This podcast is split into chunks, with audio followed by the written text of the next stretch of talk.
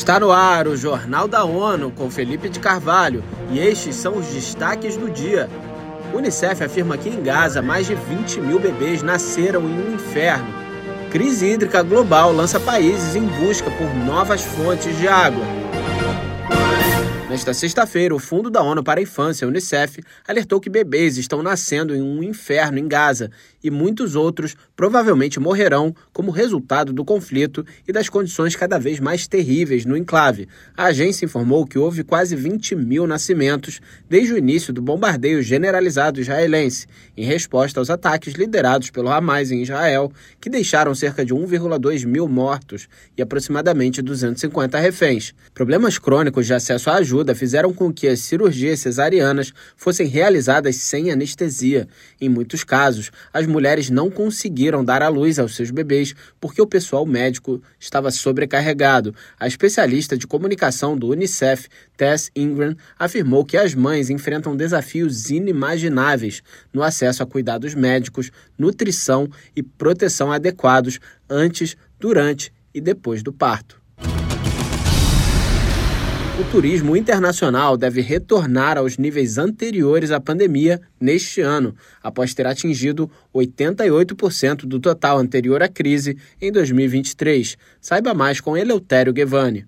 Um relatório da Organização Mundial do Turismo OMT, lançado nesta sexta-feira, revela a chegada de 1,3 bilhões de turistas durante o período analisado. Para 2024, o Barómetro Mundial do Turismo prevê um avanço das atividades do setor impulsionado pelo aumento da conectividade aérea global e por uma forte recuperação dos mercados asiáticos.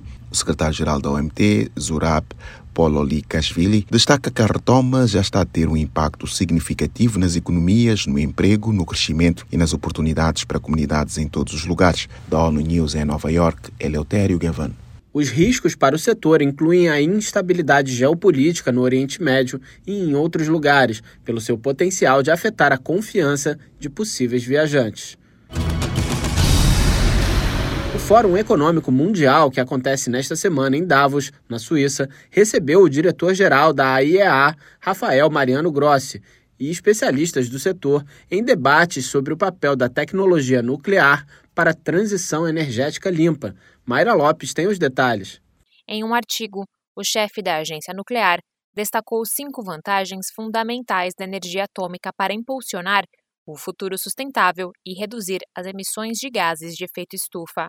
O chefe da IEA apontou que a energia nuclear tem a menor pegada de carbono e precisa de menos materiais e menos terra do que qualquer outra fonte de eletricidade. Ele ainda destacou a abundância de urânio. Grossi também ressaltou que a energia nuclear não depende do clima.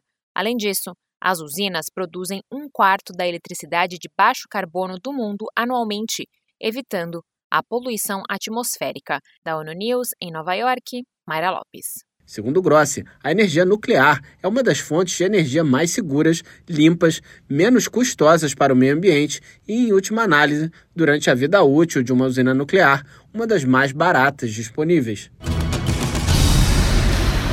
Comunidades em todo o mundo estão buscando formas de gerenciar a água de forma mais sustentável e encontrar novas fontes em um contexto de mudanças climáticas que aumentam a incidência da seca. O Programa das Nações Unidas para o Meio Ambiente, PNUMA, apoia esses esforços em projetos que envolvem desde a purificação do esgoto até a semeadura de nuvens, o objetivo dessas iniciativas é aumentar a resiliência frente a uma iminente crise hídrica global, que pode deixar dois terços da humanidade enfrentando estresse hídrico até o ano que vem. A segurança hídrica deve estar na agenda dos líderes mundiais quando se reunirem em Nairobi, no Quênia, no mês que vem, para a sexta sessão da Assembleia da ONU para o Meio Ambiente o órgão global de tomada de decisão de mais alto nível sobre questões relacionadas ao tema. Hoje, 2,4 bilhões de pessoas vivem em países com estresse hídrico, definidos como nações que retiram 25% ou mais de seus recursos renováveis de água doce para atender a demanda de água.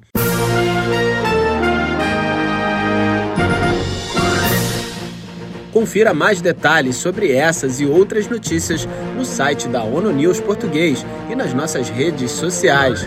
Siga a gente no Twitter, arroba.